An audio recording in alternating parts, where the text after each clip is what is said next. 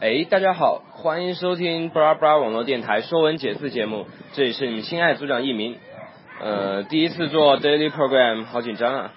好吧，咱们闲话不多扯，今天就来讲讲组长的名字一鸣。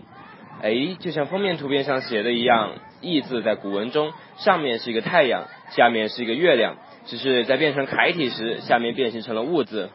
太阳主阳，滋世界以光辉；月亮主阴，润万物以阴柔。